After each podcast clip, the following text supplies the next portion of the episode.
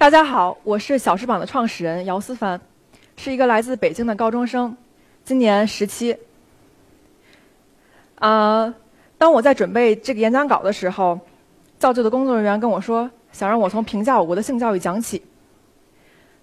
可面对这一个貌似简单的问题，我却犯了难，不知道开始怎么讲。然后我就犯拖延症，一直拖拖拖，拖到了中秋节。中秋的时候，跟家人一起看电视，看到一个场景是说，上世纪八十年代，一个村子里的人批评一男一女搞破鞋。我表弟就问：“什么是搞破鞋呀？”当时我们家人陷入了迷之尴尬。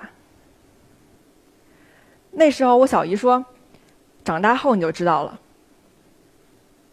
然后换了台。那时候我突然明白。为什么我没法评价这个问题了？我怎么去评价不存在的东西呢？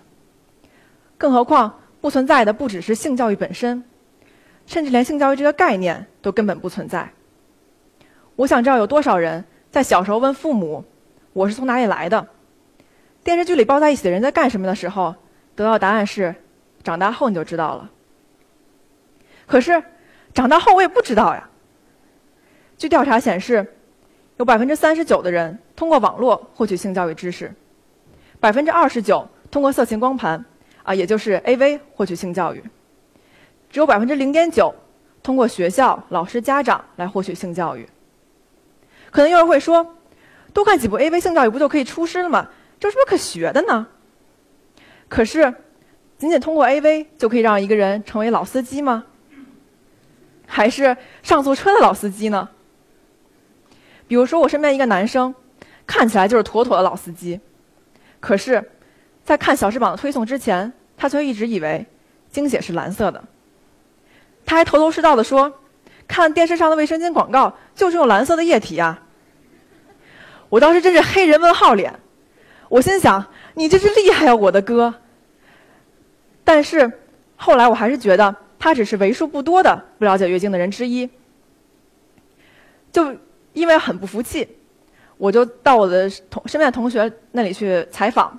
我问女生，听到呃拿卫生巾的时候会不会觉得害羞？问男生，了不了解月经？结果得到的答案真是啪啪啪的打我脸。啊，比如说，一月十五号，给别人的时候会，自己一般不会很，因为它稀少。我天哪！我怎么会知道这些呢？这个男生说：“我天哪！我怎么会知道这些呢？”潜台词就是他不需要知道这些，甚至是他不应该知道这些。另一个例子是我一个朋友，他在谈恋爱之后意外的怀了孕，我就问我问他：“你为什么不采取任何避孕措施呢？”他就说：“看满街都是人流广告，索性怀孕就做人流呗。”我当时又是满脸懵逼呀！我天哪，你难道不知道人流可能会导致子宫穿孔、不孕症、月经失调等等等等吗？但是他的例子绝不是罕见的，在我国每年有一千三百万人人工流产，是全世界的四分之一，其中有百分之五十是未成年人。看到性教育有如此大的缺口，我想知道到底为什么，所以我又去跑去采访我的同学，这次是问他们。听到性教育会想到什么？得到最多的答案是大写的尴尬。的确，现在的性教育课本或者课程内容都在用上一辈的学者觉得有趣、寓教于乐的方式向年轻人灌输知识。但是，当你看到这样的课本，你觉得它有趣吗？你觉得它吸引你吗？现在连三年级的小学生都会打撸啊撸了，都会开直播了。更何况是每天频繁使用手机、使用网络的中学生呢？这种教材真的能够吸引到那些被文流行文化洗礼的年轻人吗？看到这么大的坑，我决定总得有人站出来补。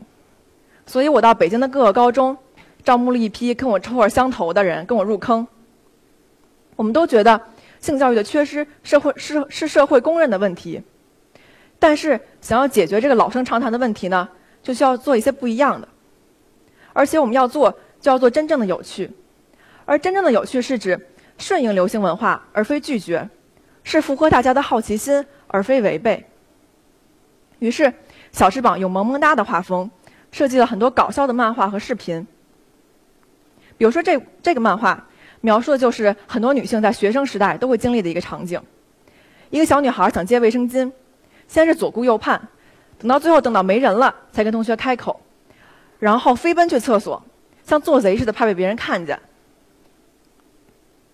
这个视频是我们录制的棉条科普视频。什么？他居然有棉条？他还是不是处啊？现在你身体里疼不疼啊？是啊是啊，棉条这种东西存在的意义到底是什么？妈的智障！屌那么粗都不一定能撕裂处女膜，棉条这么细，怎么可能？为了让精血能够顺利的流出，一般来说，女性的处女膜上都有一个二到二点五厘米的孔，而市面上的棉条只有这么粗，跟手指相当。正确使用的话，是不会存在突破处女膜的问题的。而且棉条的好处太多了，它可以让你在夏天没有闷热的体感，还可以让你穿紧身裤、劈叉、瑜伽以及跳舞都不会受到影响，而且晚上可以随便翻身。踢被子。呃，这个视频里的两个智障少女，一个是小翅膀，另一位成员王鑫，另一个就是本人。我们希望通过漫画和视频这种搞笑的方式，让年轻人不再觉得性是一件多么难以接受的事儿。渐渐的，我们的微信平台有了几千关注用户，并且被各大媒体转载。这时候开始有了一种自己在改变世界的迷之骄傲感。但是，就像电视剧里的套路一样。这种骄傲很快就会被冷水泼灭。第一盆冷水来自小翅膀团队内部。一开始被我那些拉被我拉入坑的那些人，后来渐渐的感觉热情在逐渐散去，推送他们也转发的不积极了。我开始怀疑，是不是真的把他们拉错了坑呢？我就在想，哎，全是我的锅，全是我的锅。可是后来才意外的得知，他们是因为转发推送时忘了屏蔽家长。然后家长就苦口婆心的对他们进行了一番思想教育，就说：“虽然你以后要出国呀，可是思想不能被资本主义腐蚀，女孩子要懂得守贞，对不对嘛？”第二盆冷水是今年三月份，我还是来上海参加哈佛大学举办的中国大智慧社会创新比赛。那时候在场的评委有国内知名高校的校长、五百强级别企业的领导，以及顶级投资人等等等等。我看着底下腕儿都这么大，讲的兴高采烈，激情四射，但几个评委却面色凝重，皱眉，就感觉我一个人在自嗨一样。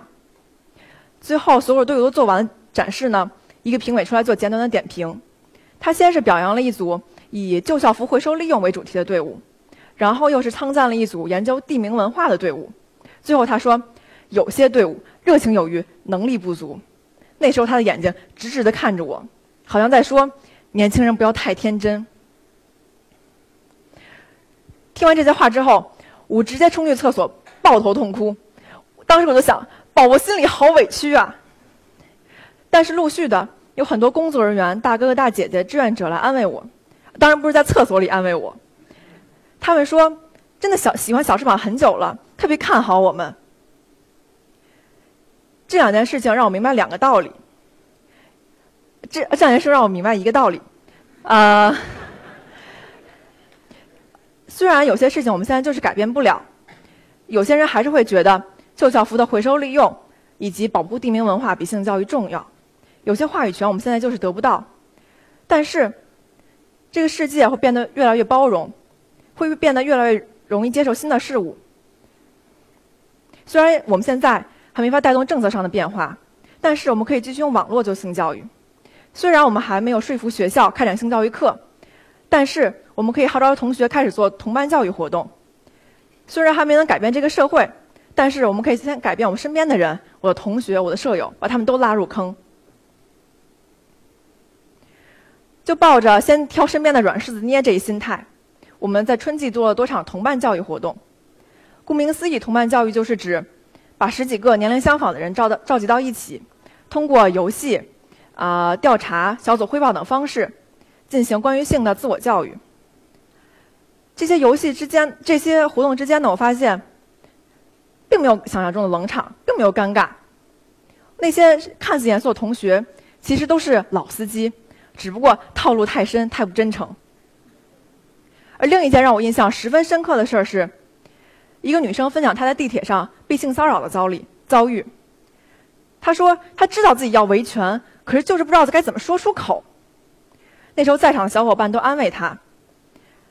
那时候我突然明白了我们所做的所有事情的意义：普及性教育，消除大家的羞耻心，不是让大家无时不刻都去聊性，而是让在必须要发生时勇敢地喊出来。再见到那个女孩是另一个学期，她上来就跟我说，特别感谢我，她在地铁上又被咸猪手摸了。我当时吓了一跳，这跟我有什么关系？但是后来她接着说，这一次她把那个人从西单一路骂到了公主坟。